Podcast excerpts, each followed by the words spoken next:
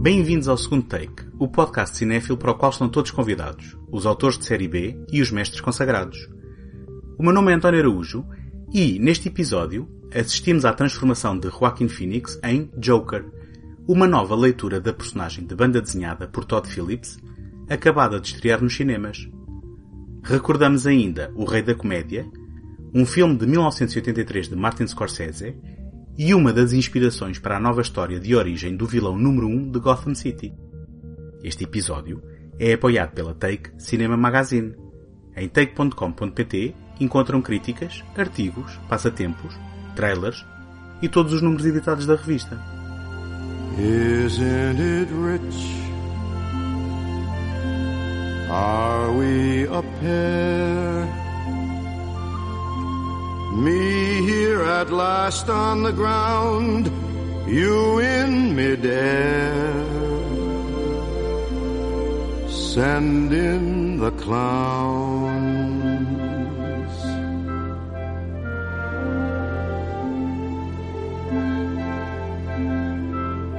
Isn't it bliss? Don't you approve?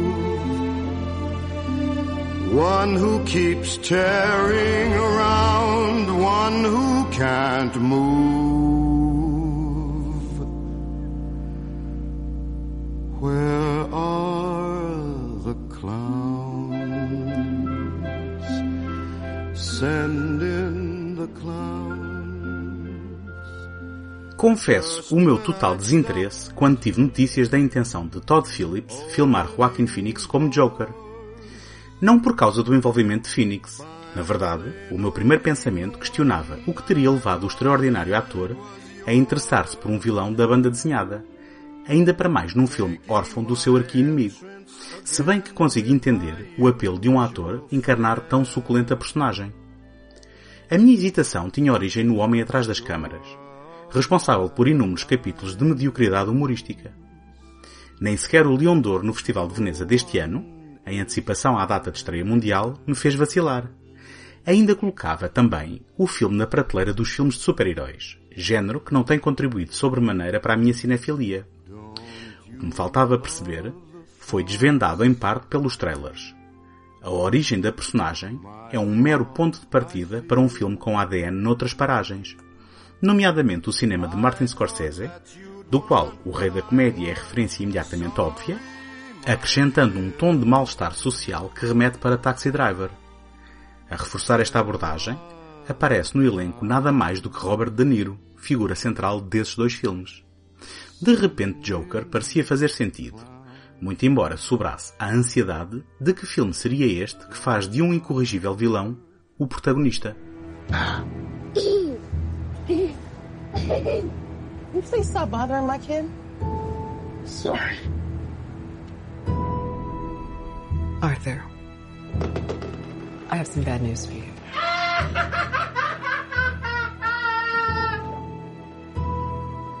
This is the last time we'll be meeting. You don't listen, do you? You just ask the same questions every week. How's your job? Are you having any negative thoughts? All I have are negative thoughts.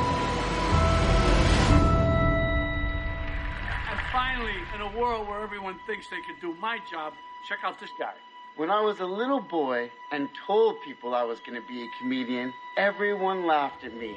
Well, no one's laughing now. You can say that again, pal. Gotham City, assolada por desemprego e crime, está à beira do colapso. Arthur Fleck trabalha como um palhaço e vive com a mãe, Penny, uma condição neurológica faz com que Arthur se ria em situações inapropriadas e requer uma visita regular ao Serviço de Assistência Social para obter medicação. Assombrado e coibindo constantemente um lado negro latente, sonha em ser comediante de stand-up. No entanto, não parece compreender o que faz os outros rir. Sonha ir ao programa televisivo do famoso comediante Murray Franklin, com quem fantasia uma relação paternal. Incompreendido e vítima de aleatórios ataques violentos, comete um crime, no que começa por ser um ato de autodefesa e acaba por se tornar numa demonstração gratuita e zangada da sua personalidade reprimida finalmente libertada.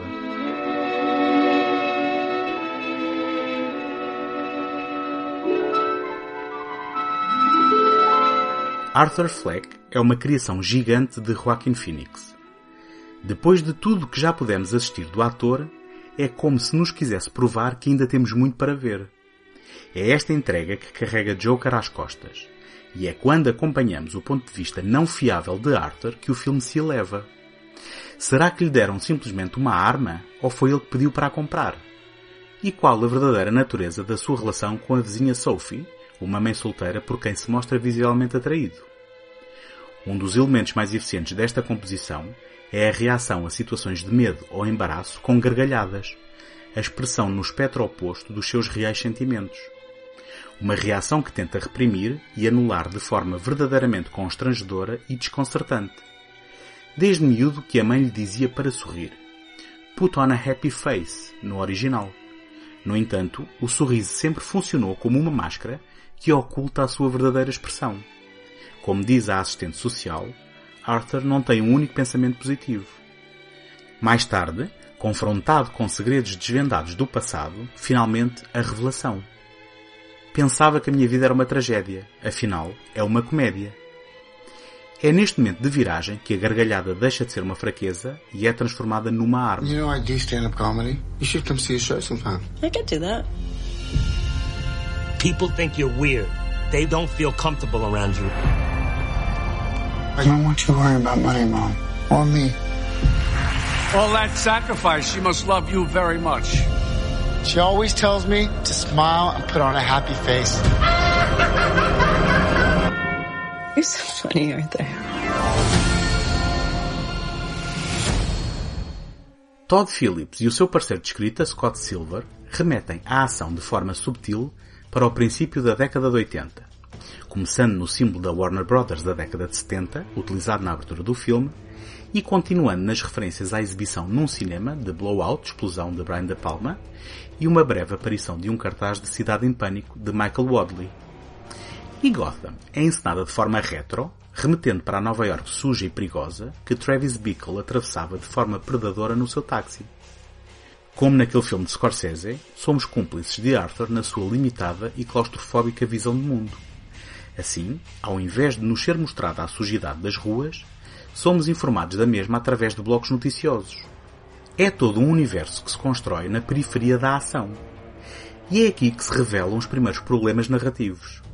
Ao tecer uma trama que tem de combinar o estudo de uma personagem, originada na banda desenhada, em plena crise causada por desequilíbrios mentais e uma boa dose de alienação social, é estabelecida uma ténue relação entre o mundo interior da personagem e as causas externas dos seus problemas. A dupla guionista não faz o trabalho de estabelecer o fosso entre ricos e pobres no texto do filme, nem monta sequer um argumento convincente que justifique a responsabilidade social no desfazer mental de Arthur. O seu crime, entretanto, é aclamado e transformado em bandeira de contestação social. Quando revela de forma assassina o alter ego, Joker, em direto na televisão, depois de humilhado no programa por Murray Franklin, Robert De Niro numa extensão de Robert Pupkin, a sua personagem de O Rei da Comédia, a potencial desconstrução da televisão como fábrica de heróis e vilões já se perdeu, bem como a crítica classista. Joker já era um herói antes de aparecer na televisão e sem nada ter feito para isso. No entanto, no meio dos distúrbios que irrompem nas ruas da cidade, provocados pelas suas ações, Joker é a cara do descontentamento e a inspiração para a violência, incluindo incêndios, pilhagens e assassinatos aleatórios de ricos pelo simples motivo de o serem. O que poderia ser um vibrante conto de caução é colocado em causa por uma encenação que parece celebrar o seu anti-herói. Esta abordagem é, no mínimo, perturbante. Joker é desequilibrado, perigoso e assassino. Esta não é uma história de redenção, mas sim de origem de um vilão. E fica por perceber exatamente qual é a intenção de Phillips. Como Joker diz a Franklin, parafraseando, não acredita em nada, não liga política. E Todd Phillips, em que acreditará?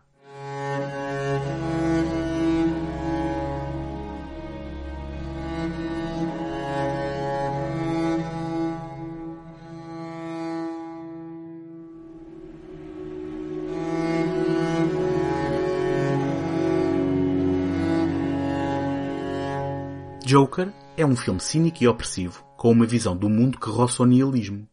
Muito por culpa também da extraordinária banda sonora original da autoria da islandesa Hildur Gudnadottir, dominada por espectrais violoncelos e parecendo exteriorizar o caos interno e a inevitável transformação de Arthur Fleck. Ao convocar a filmografia de Scorsese, Phillips vampiriza a memória dos seus filmes como atalho para um qualquer comentário social e político aos tempos que vivemos. Não só o realizador está a contar com a nossa bagagem política ao entrar na sala de cinema, como resta perceber que comentário é esse exatamente.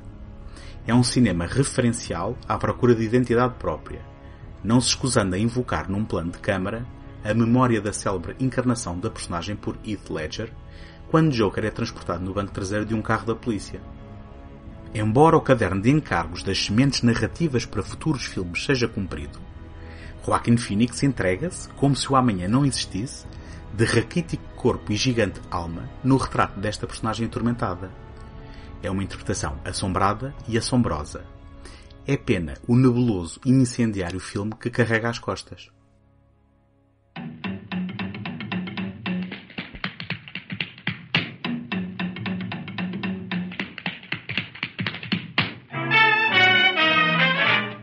Gostava de partilhar convosco como podem ajudar para vos continuar a oferecer este programa todas as semanas. Ter visibilidade no Apple Podcasts ou no Spotify é uma componente muito significativa para o sucesso de qualquer podcast. E, para isso, conto convosco para lá subscreverem, gostarem ou deixarem uma classificação positiva. Agradeço-vos desde já toda a ajuda que puderem dar. Não se esqueçam que, em segundotake.com, encontram o arquivo de todos os episódios deste programa all got rhythm, in which case, if you want the bubble, slap that face, slap away your trouble, learn to zoom, zoom, zoom, slap that bass.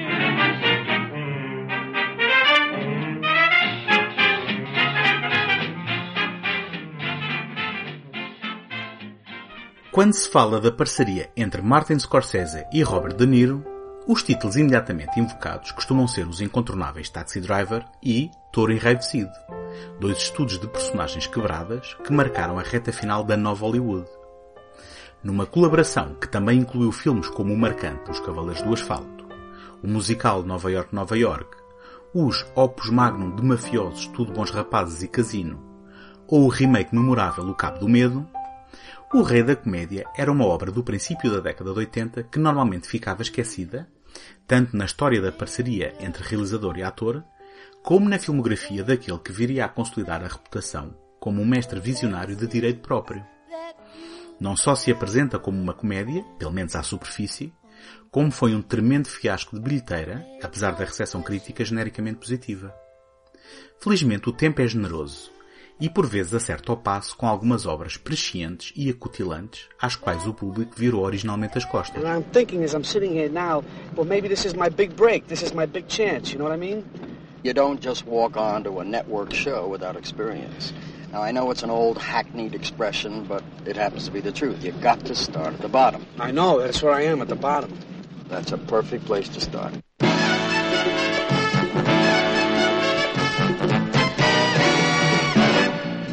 Will you please give your warmest greetings to the newest king of comedy, Rupert Pupkin.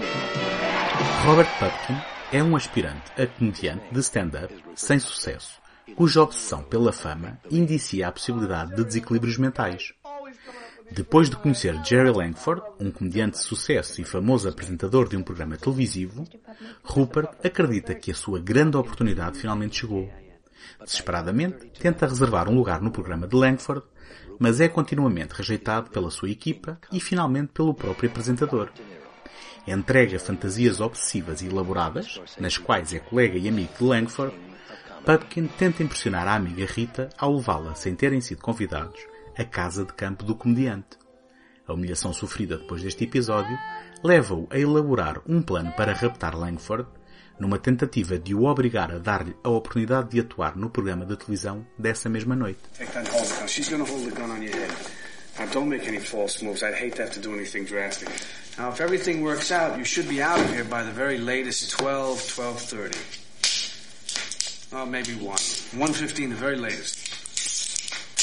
What I want you to do is call your producer. Call what? Bert Thomas. I want you to call him. I'm going to give you a phone right now. Get him on the phone, and I'll tell you exactly what to say, okay? Now, if you don't do it, I don't know what to say. There could be a problem. Now watch your eyes, Jerry. I'm going to take these off now. It's a little bright in here, okay? O Rei da Comédia funciona como uma extensão de Taxi Driver. Um elemento muitas vezes ignorado desse filme é a celebração de Travis Bickle, no final, como um herói pela imprensa e público. Esse apontamento define o mote para o Rei da Comédia. David Ernstein, autor do livro The Scorsese Picture, escreveu em 1983. Numa época em que o mundo do cinema se amontoa de sentimentos simples e grosseiros, um filme como O Rei da Comédia parece um ataque frontal. O triunfo do homem pequeno é revelado como nada mais que um corrompido e neofascista desejo de sangue. Pupkin é menos ameaçador que Brickle, mas não é menos perigoso.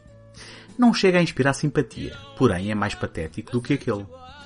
Ambos partilham uma visão estreita e unilateral da realidade, a sua, e estão dispostos a qualquer coisa para atingir os seus objetivos.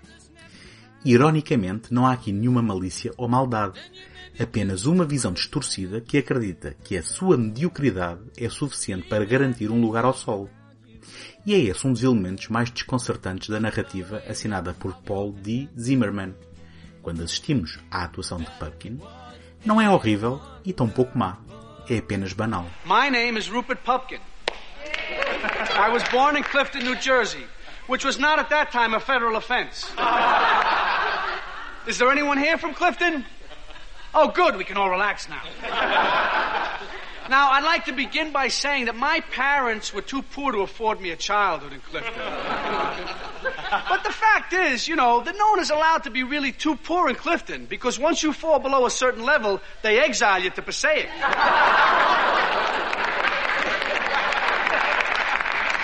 But you know, my parents did put the first two down payments on my childhood. Don't get me wrong. But they did also return me to the hospital as defective. But like everyone else, I grew up in large part thanks to my mother. If she were only here today, I'd say, Hey, Mom, what are you doing here? You've been dead for nine years. Outro elemento que contribuiu para a aparente inconsistência de tom é o desempenho dramático da lenda da comédia Jerry Lewis, em radical contraciclo ao desempenho que dele se esperaria, e servindo como contraponto para os abusos perpetrados por Pupkin. Apesar de ter lugar no universo dos profissionais da gargalhada, o rei da comédia não faz jus ao título no que diz respeito ao género humorístico. O próprio cartaz afirmava que a comédia não é para brincadeiras. Na verdade, é mais um filme de terror existencial, profético na sua abordagem à cultura da fama. Por um lado, na forma como Cede representou a cultura parasítica dos fãs radicais. Por outro, se o público na altura não quis confrontar a possibilidade da existência de Robert Pupkins pelo mundo fora, passados quase 40 anos, deixa-os entrar diariamente pelas suas casas adentro, celebrando variadas formas de banalidade, mediocridade e, inclusivamente, incompetência. No fecho do filme Scorsese, ainda há lugar para a ambivalência. A celebração de Pupkin será realidade ou será tudo uma elaborada fantasia? Olhando em retrospectiva, o seu maior sonho tornou-se no nosso pior pesadelo.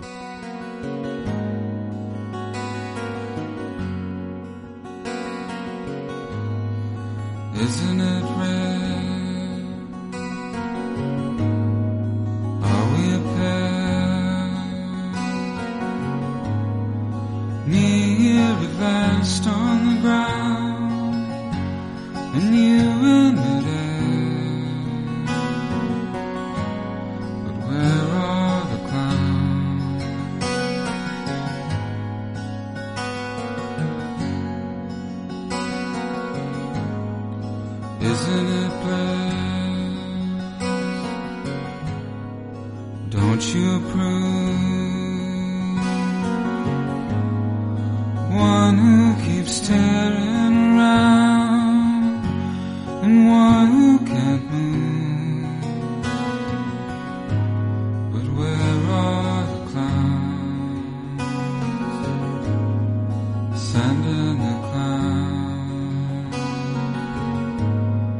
just when I'd start Opening doors.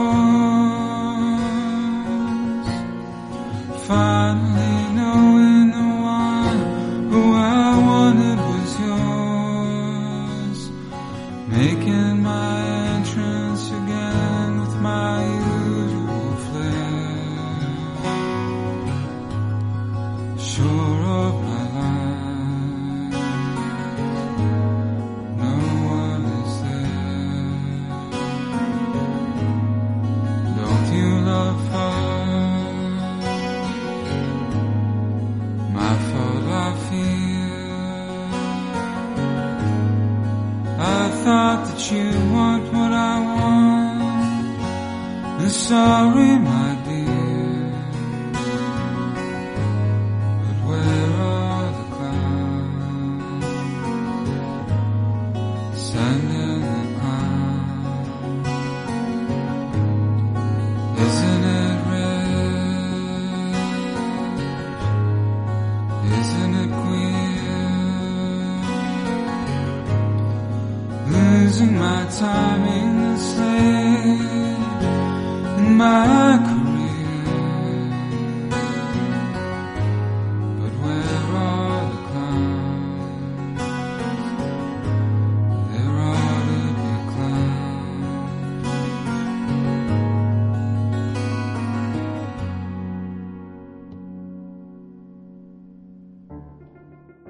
encontramos na próxima semana.